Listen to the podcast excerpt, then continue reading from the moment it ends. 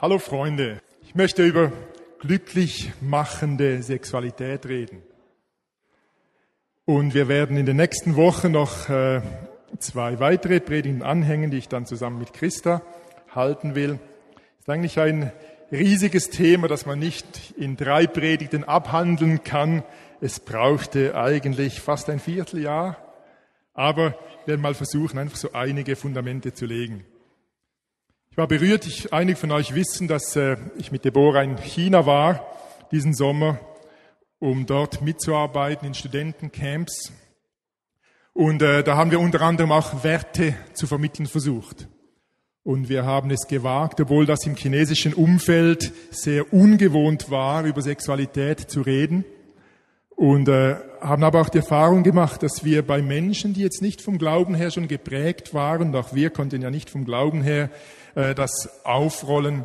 Aber wir konnten irgendwo anknüpfen an ein Sehnen in jedem Herzen im Bereich von Beziehungen, im Bereich auch der Sexualität eben wirklich glücklich zu sein, einen guten Weg zu gehen, die Erfahrung von Geborgenheit, von Sicherheit zu machen. Vor einigen Jahren waren wir eingeladen in einer Gemeinde zum Thema wir sollten zeigen, dass uns unsere Sexualität nicht unbedingt unglücklich macht, sondern gelegentlich und unter gewissen Voraussetzungen könnte es uns glücklich machen. Und eine Zusatzaufgabe war, vergesst die Singles nicht. Und äh, es war eine recht herausfordernde Aufgabe. Sie wurde uns sicher etwas mit einem Augenzwinkern gestellt. Aber man kann bei diesem Thema ja schon etwas zynisch und auch vielleicht sogar ironisch werden. Vor etlichen Jahren bereits hat mal eine Feministin, Esther Villar, ein Buch geschrieben, Heiraten ist unmoralisch. Vielleicht hat es jemand mal gelesen oder gesehen. Nach zwei gescheiterten Ehen kam sie zu diesem Schluss. Und sie begründete es so, sie hat gesagt, eigentlich macht keine andere Institution die Menschen so unglücklich, weil diejenigen Menschen, die draußen sind und eben keine Ehe haben, die wünschen sich unbedingt eine und die anderen, die in der Ehe drinstehen, die leiden an ihr, weil sie merken, es ist ja so schwierig. Und äh, irgendwie denke ich, könnte man Ähnliches sagen auch zum Thema Sexualität. Wer keine Beziehung hat, der träumt von einer Traumprinzessin, äh, so von einer fashion, allzeit bereiten Frau. Und so die Frauen träumen vom romantischen, zärtlichen Prinzen. Und alle, die dann drinstehen in der Beziehung, die merken ja, so einfach ist es nicht. Unsere sexuelle Beziehung ist für die meisten von uns eine Herausforderung. Und manchen geht es dann so wie auf dem Cartoon. Kannst du das äh, kurz zeigen? Das ist eines meiner Lieblingscartoons, das wir immer wieder zeigen in unseren Eheseminaren. Da sagt die Frau Frosch, als ich dich küsste, dachte ich, du würdest dich in einen Prinzen verwandeln und nicht mich in einen Frosch. Aber das ist so die Erfahrung, die viele von uns machen dass äh, wir in den Beziehungen drin eben unsere eigenen Schattenseiten dann plötzlich so erkennen und äh, merken, es geht wirklich um harte Beziehungsarbeit. Das ist übrigens der Grund, kleine Schleichwerbung, der Grund für unseren Ehekurs. Da geht es ja nicht nur um Sexualität, ist nur ein Abend zum Thema so direkt, aber dieser Ehekurs soll wirklich Leuten, die in einer guten Beziehung stehen, Perspektive vermitteln, wie sie weiter wachsen können, aber auch denjenigen, die merken, Beziehung ist wirklich herausfordernd für mich. Eben Leute, die diese Froscherfahrung bereits hinter sich haben, die sollen in diesem Ehekurs wirklich Perspektiven bekommen, wie wir unsere Beziehungen gelingend äh, gestalten können. Also für mich ist klar, auch nach vielen Jahren äh, Arbeit in diesem Gebiet, Christa und ich machen ja auch äh, Sexualtherapie, dass für die meisten Menschen, für Singles wie für Verheiratete, dieses Thema Sexualität nicht wirklich die schönste Sache der Welt ist, wie man so oft sagt. Und manchmal müssen wir ganz bewusst auch Gegensteuer geben. Ich merke, dass Leute, die sich so intensiv eben mit den Schattenseiten der Sexualität auch auseinandersetzen, da könnte man wirklich zum Schluss kommen, das sei letztlich eine Erfindung des Teufels. Und da möchte ich einfach ganz klar sagen, wenn wir das von der Bibel her betrachten, hat Gott uns als Mann und als Frau geschaffen in diesem Spannungsfeld und er hat gesagt, es ist gut so. Es ist sogar sehr gut. Also Sexualität, wie sie von Gott gedacht wurde, war bereits vor dem Sündenfall so gedacht und eben mit dieser Perspektive, dass es gut sei. Und auch wenn wir vielleicht in der Kirche auch das Thema oft so behandelt haben, als wäre es wirklich äh, nicht Gottes Idee, sondern der Feind hätte das erfunden, wir möchten da Gegensteuer geben und klar sagen, Sexualität ist Teil der Schöpfung, von der Gott gesagt hat, und es ist sehr gut. Jetzt möchte ich kurz etwas sagen zu denen, die vielleicht denken, ja, für mich ist das gar kein Thema. Es hat hier einige Jugendliche, Teenager, die sitzen hier und ich frage mich jetzt gerade, was sie so denken, wenn sie das Thema hören. Ob das für sie auch ein Thema ist, weiß ich nicht. Ich nehme es ja an. Irgendwie seid ihr auch so vom Bravo berührt. Das wird sicher bereits bei euch in der Schule gelesen. Aber es gibt tatsächlich Menschen, die haben mit diesem Thema irgendwie Frieden geschlossen oder sind, haben das irgendwie so sortiert, äh, oder haben irgendwie einfach in ihrem Leben ganz andere Prioritäten gesetzt. Es gibt tatsächlich Menschen, die von sich sagen können, es ist für mich kein Thema. Aber ich würde behaupten, dass für den Großteil der Christen wie auch für den Großteil der Bevölkerung das Thema eben immer wieder auftaucht, entweder im eigenen Leben oder auch was wir um uns herum wahrnehmen. Und die meisten von uns wissen, Sexualität kann eine ganz starke Kraft sein. Eine Kraft, die uns wirklich verbindet in guten Beziehungen, aber auch eine Kraft, die eben zerstört. Für mich ist das Bild des Feuers einfach äh, ein Symbol dafür. Das Feuer, habe gerade vor einigen Tagen äh, gegrillt und da haben wir so in der Abenddämmerung äh, haben wir das Feuer gemacht. Das hat so wunderschön geleuchtet. Es strahlt Wärme aus. Man kann das Fleisch darauf braten. Es hat ganz viele positive Seiten. Aber wenn dieses Feuer am falschen Ort angezündet wird, wenn dieses Feuer einen Waldbrand entfacht, dann wissen wir, das genau gleiche Feuer, welches so viel Segen bedeuten kann, hat auch eben diese zerstörerische Kraft. Aber ich bin davon überzeugt, wir alle können lernen, auch in diesem Bereich einen guten Weg zu gehen, weil Gott uns zutraut, dass wir mit der Kraft der Sexualität auch umgehen können. Also Gott hätte uns diese Gabe nicht gegeben, wenn er uns nicht auch Hilfestellung geben möchte, damit positiv und gut umzugehen. Und ich bin ganz stark davon überzeugt, dass wir alle es in der Hand haben, wie wir mit diesem Thema umgehen, dass grundsätzlich Sexualität etwas Neutrales ist, womit wir eben in einer positiven Art und Weise umgehen können oder wir können damit auf einem schlechten Weg sein. Und diese Frage, was braucht es dann?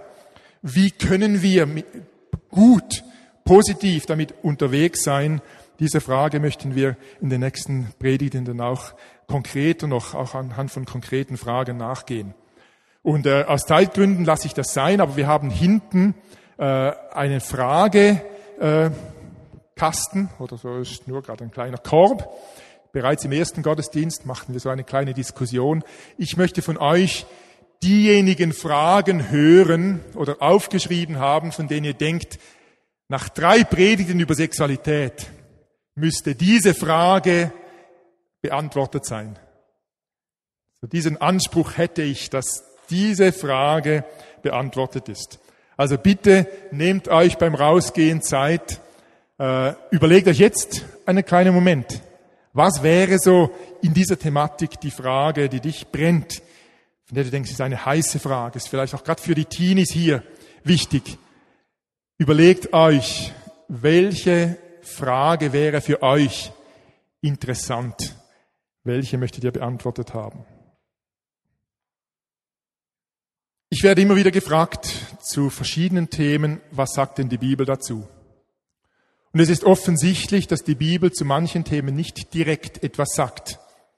Ich habe auch noch selten etwas gelesen zum Thema Drogensucht oder zum Thema Ökologie.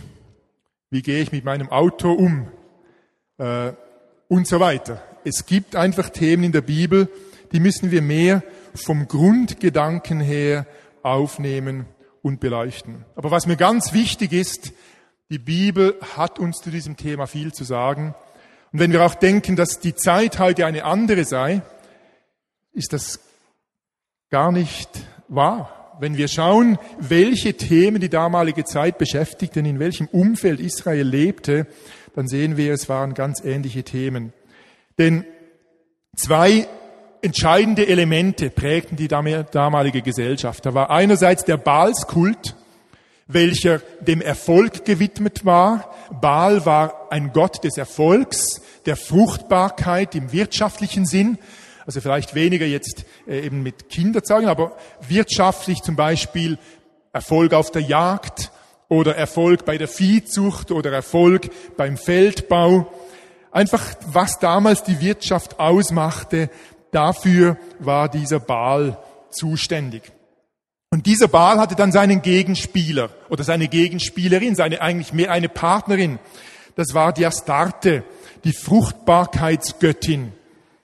Und im Denken dieser Menschen war es so, dass wenn sie, äh, sie stellten sich vor, dass dieser Baal und diese Astarte, diese Liebesgöttin sich quasi vereinigen und dass daraus dann eben Fruchtbarkeit und Blühen und Wachsen entsteht. Und in den heidnischen Tempeln von damals haben sie dann äh, in einer rauschhaften Art und Weise auch eben äh, durch sexuelle Verehrung diesem Baal und dieser Astarte gedient. Die Männer spielten quasi den Baal, die Frauen spielten die Astarte. Äh, die Prostituierten in diesen Tempeln wurden heilige Mädchen genannt. Äh, sie pflegten einen Gottesdienst mit dieser rauschhaft sexuellen Verehrung. Also sexuelle Ausschweifung wurde quasi im Namen dieser Götter gepflegt. Und eigentlich ist es ganz klar, dass dadurch die Gabe der Sexualität selbst zum Gott erhoben wurde. Also die Gabe des Schöpfers wurde vergöttert. Und wenn man sich das vorstellt, äh, und das äh, weiß man auch aus historischen Quellen, äh, da, es hat unglaubliche Auswirkungen gehabt in diesem Umfeld. Man denke nur an die medizinischen Probleme von übertragbaren Krankheiten, aber auch, äh, dass sehr viele Kinder in diesem Umfeld geboren wurden, ausgesetzt wurden, dem Gott Moloch geopfert wurden. Andere dieser Kinder wurden entweder als Lustknaben oder als Liebesdienerinnen wiederum äh, für den Tempeldienst äh, erzogen. Also das, dieses Vergöttern der Gabe der Sexualität hatte ganz äh, dramatische Auswirkungen. Und ich denke eigentlich, unser heutiges Umfeld ist gar nicht so viel anders. Auch unsere Gesellschaft vergöttert Sexualität und verbindet mit ihr das Versprechen von Glück und von Wohlbefinden, von Freiheit oder ganz sicher einfach ja, bekommen wir das Versprechen von großem Lustgewinn. Und auch wir wissen, dass dieses Versprechen eigentlich ein falsches Versprechen ist und sehr viele negative Auswirkungen hat. Äh, ich denke auch, Thema übertragbare Krankheiten ist nur eines davon, aber auch äh, das ganze Thema Abtreibung ist für mich auch eigentlich eine Folge dieser Vergötterung der Sexualität, wo die Gabe selbst eigentlich zum Gott gemacht wird. Auch in unserer Zeit werden eigentlich diesem Lustprinzip, diesem Lustversprechen Kinder geopfert. Also in diesem Umfeld lebte Israel und in diese gesellschaftliche Realität hinein hat auch Paulus oder äh, haben andere Schreiber des Neuen Testaments auch ihre Aussagen gemacht. Und diese Aussagen waren für die damalige Zeit ganz bestimmt total revolutionär. Eigentlich ähnlich revolutionär, würde ich sagen, wie wir heute mit unseren äh, christlichen Maßstäben auch ein Stück weit quer in der Landschaft stehen. Aber mich beeindruckt es immer wieder, äh, wenn ich so in äh, Büchern lese, mir das vor Augen führe, wie radikal und wie revolutionär eigentlich diese neuen Werte waren, die uns Jesus und das Neue Testament eigentlich gebracht hat. Also gerade der Wert der Frauen oder eben auch der Wert der Kinder als Individuen, das war absolut äh, etwas Neues für die damalige Zeit. Vor einigen äh, Wochen und Monaten erhielt ich einen Brief. Ich weiß gar nicht mehr, ob es von Roth war, von äh, Marianne und Hansuli. Von irgendjemand habe ich diesen Brief bekommen. Äh, da hat etwa im zweiten oder dritten Jahrhundert nach Christus einer sich bei seinem Freund erkundigt, was er von diesen Christen halten solle. Er hat gemerkt und gehört, da tut sich was, dieses Christentum breitet sich aus. Und dieser Freund hat ihm dann dieses Christentum beschrieben, auf ganz eindrückliche Art und Weise. Ich nehme nur zwei Dinge raus, die eben gerade im Zusammenhang mit meiner Thematik interessant sind. Da heißt es zum Beispiel, dass dieser Freund eben die Christen so beschreibt, sie heiraten wie alle anderen und zeugen Kinder, setzen aber die Geborenen nicht aus. Und wir wissen auch aus historischen Quellen, dass gerade in Ephesus waren die Christen dafür bekannt, dass sie eben die ausgesetzten Kinder aus dieser Tempelprostitution aufnahmen bei sich und sich um sie kümmerten. Weiter heißt es dann, sie haben gemeinsamen Tisch, aber kein gemeinsames Lager. Habe mir eine ganz interessante Feststellung, dass einer die Christen so beschreibt die haben gemeinsamen Tisch, aber kein gemeinsames Lager. Offensichtlich war in diesem Umfeld des römischen Reiches da keine Grenze äh, gezogen worden. Also dass da eben Ruth und Rüebli, wie wir sagen hier, äh, zusammen auch äh, geschlafen haben, sexuellen Kontakt auch hatten. Und die Christen waren anscheinend dafür bekannt, dass sie hier auch klare Linien zogen. Für mich sind in der Thematik Umgang mit Sexualität oder glücklich machende Sexualität eigentlich zwei Aspekte wichtig. Der eine ist mir eben diese persönliche Ebene. Wie bin ich unterwegs? Erlebe ich dieses ganze Thema wirklich als Segen für mich oder bin ich mit meiner Sexualität ein Segen für andere? Das ist so der eine, die persönliche Ebene und dann andererseits eben auch diese öffentliche Ebene, äh, dieses Handeln in der Gemeinschaft.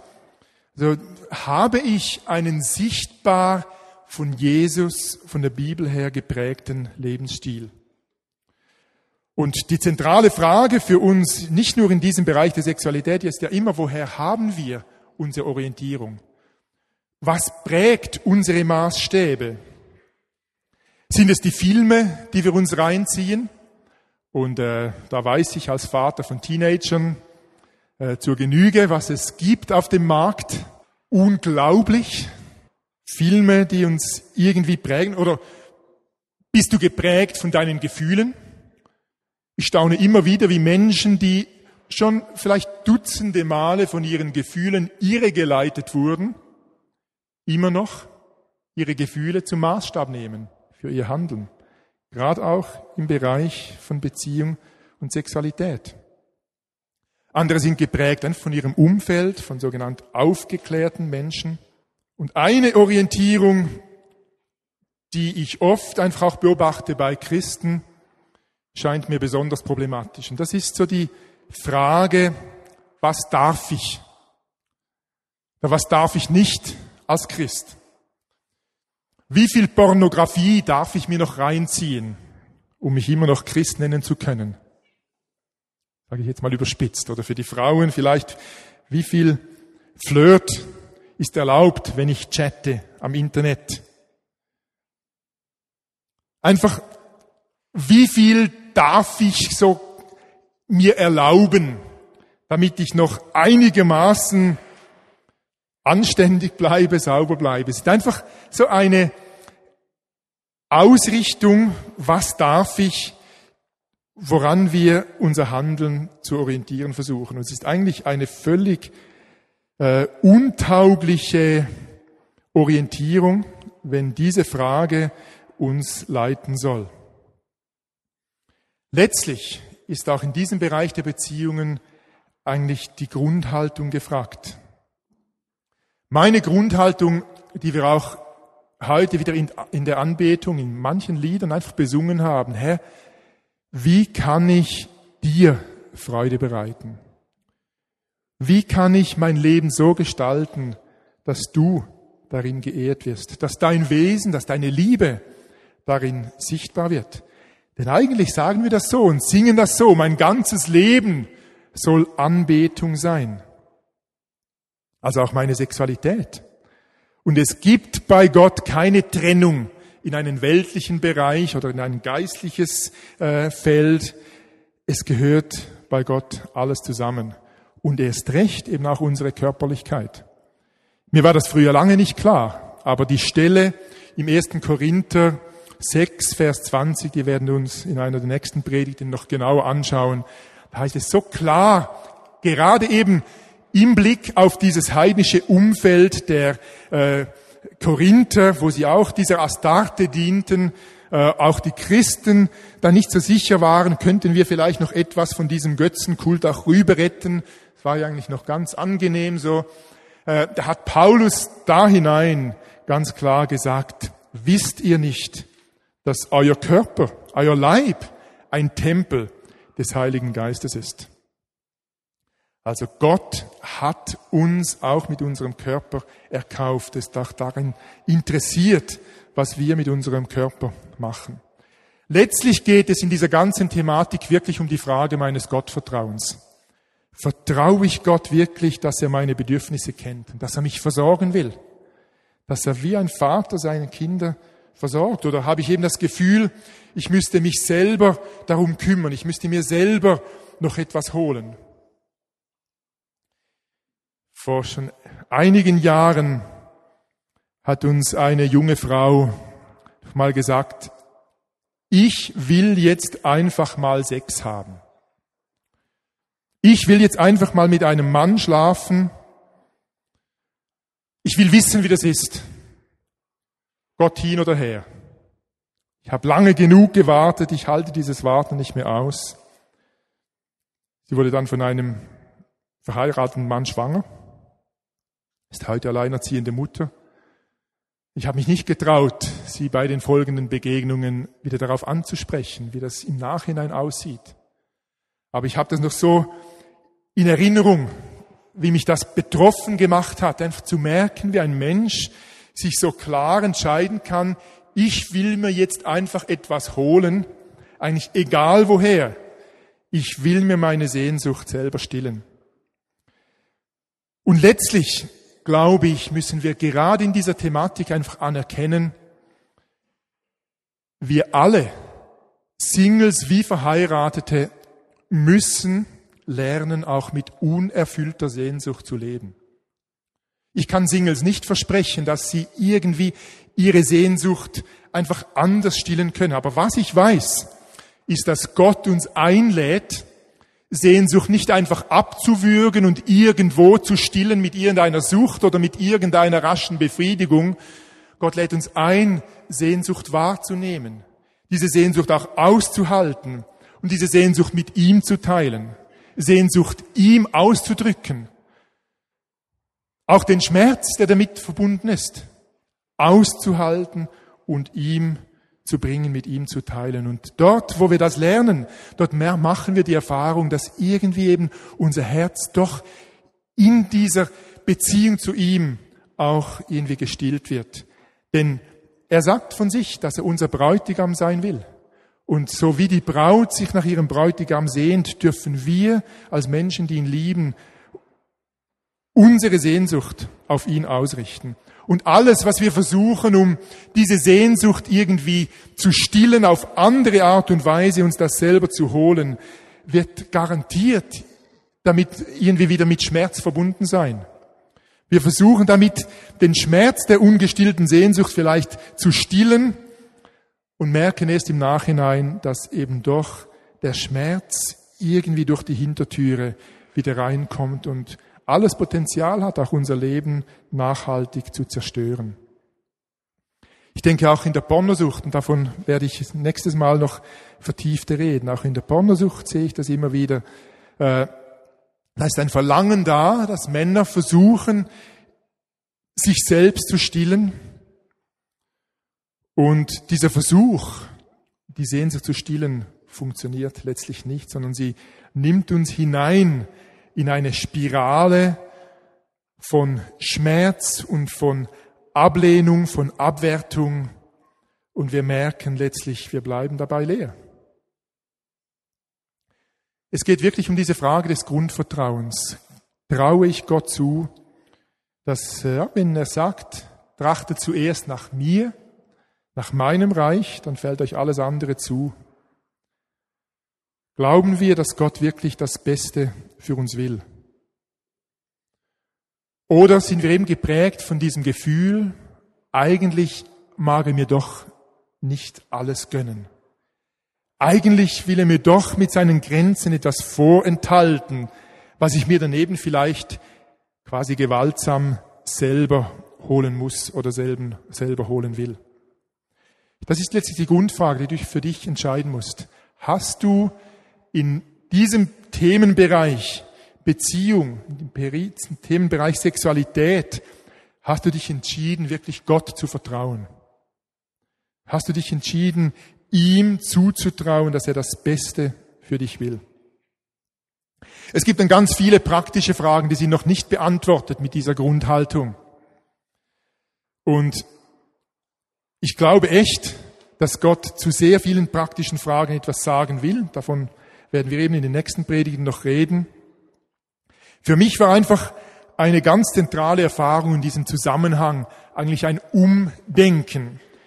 Ich habe früher wirklich auch so eher den Eindruck gehabt, die Sexualität sei etwas Feindliches, eigentlich eben eher eine Erfindung des Feindes.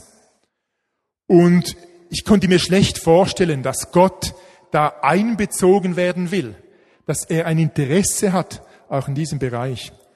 Und im Zusammenhang mit unserer, unserem Eheseminar habe ich dann irgendwann mal gelesen von diesem äh, Volksstamm in Indien, wo die Mutter des Bräutigams die Hochzeitsnacht mit dem Paar verbringt, um einfach dazu beizutragen, dass die gut starten in ihrer sexuellen Beziehung. Dass die wissen, wie es geht, wie es läuft, wo die Tücken liegen und so weiter. Jetzt mir ist klar, man darf sich das nicht allzu plastisch vorstellen mit der eigenen Mutter oder Schwiegermutter. Was mich in diesem Bild zutiefst berührt hat, ist dieser Gedanke, dass wir eigentlich in diesem ganz intimen und persönlichen und sensiblen Bereich kaum einen persönlichen Coach haben.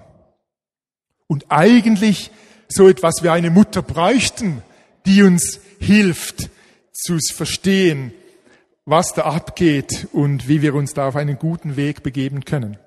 Und für mich war das irgendwie wie ein, ein Umdenken oder das war für mich so ein Paradigmawechsel, dass ich realisiert habe, Gott möchte wirklich in diesem Themenbereich mein persönlicher Coach sein. Wenn wir zusammen intim sind, dann wendet er sich nicht so etwas leicht beschämt ab und muss das wieder sein, sondern Gott ist gerne eingeladen, auch in unser Ehezimmer. Ich darf ihn sogar einladen, auf mein Ehebett zu sitzen und sich mitzufreuen, wenn wir es gut haben. Ich darf ihn einladen, uns zu führen, uns gute Tipps zu geben.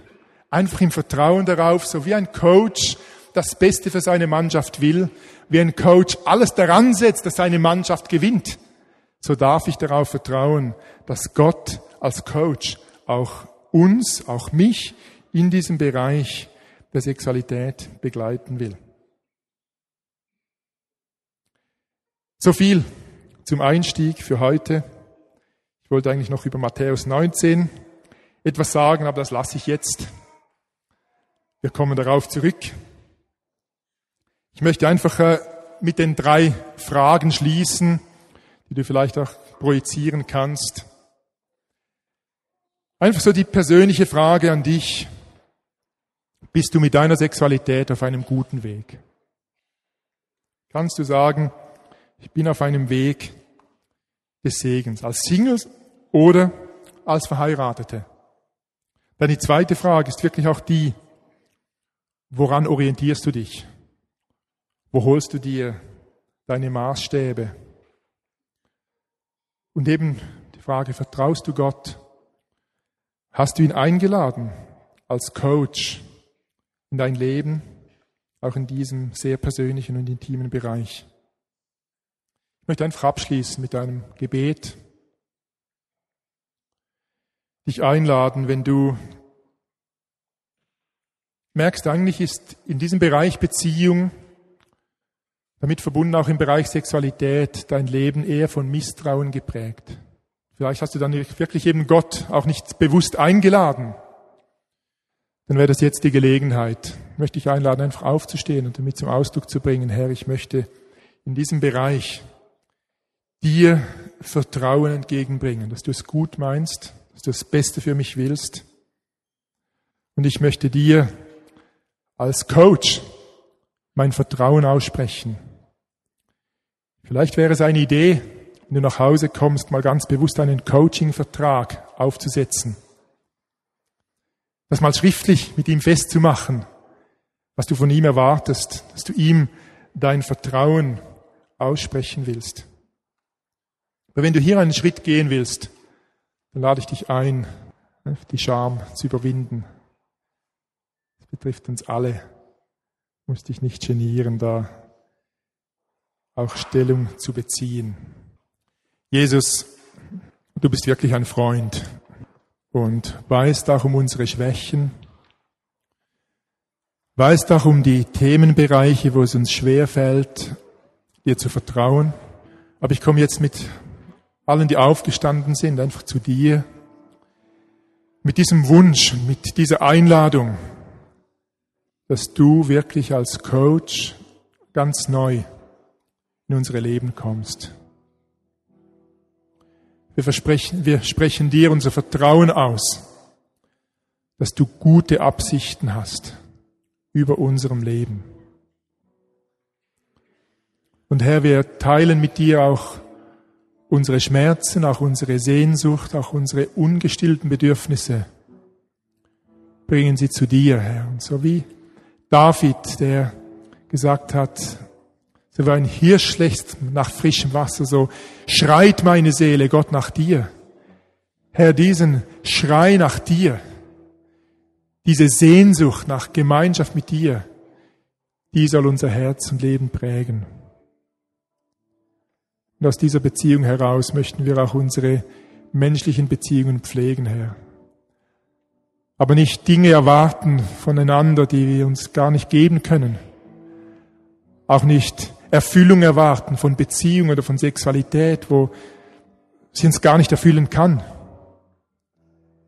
Herr, wir kommen zu dir mit dieser Bitte, erfülle du unser Leben mit deiner Gegenwart und mit deinem Geist und hilf uns in den ganz praktischen Fragen, gerade was Sexualität und den Umgang auch mit unseren Trieben, mit unseren Wünschen anbelangt. Komm uns dazu Hilfe und führe uns.